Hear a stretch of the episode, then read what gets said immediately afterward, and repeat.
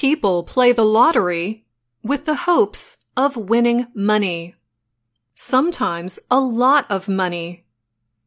Your chances of winning are small, but the payoffs can be big. It takes a lot of luck to win. But for a woman in Massachusetts, winning the lottery involved more than luck. It involved extreme honesty and kindness. Lea Rose Fiega accidentally threw out a $1 million lottery ticket. But thanks to the kindness and honesty of the owners of the store where she bought it, she eventually collected her winnings. Fiega bought the $30 Diamond Millions scratch off ticket in March at a convenience store in Southwick, Massachusetts. The store is near her workplace, and it is named the Lucky Stop. She told the Associated Press on Monday, I was in a hurry, on lunch break, and just scratched it real quick, and it didn't look like a winner. So she handed it to the store owners to throw away. The ticket lay in the store for 10 days.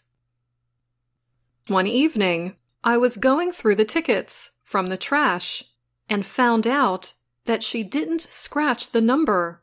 Abhi Shah, the son of the store's owner, told a local television station. So he scratched off the number. It was a $1 million ticket. Fiega is a regular customer.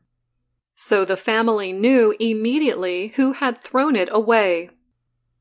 Shah went to see her at work. Fiega said he came to my office and said, My mom and dad would like to see you. She told the young man that she was busy working. But he said, No, you have to come over. So Fiega went to the store, and that is when the family told her the news. I was in total disbelief, Fiega said. I cried. I hugged them. In January, Fiega nearly died from COVID 19. She said recovering from that was like winning the lottery. In American English, we also say we hit the lottery to mean we have had some good luck, any type of good luck. Now, after winning $1 million, Fiega says she feels doubly lucky.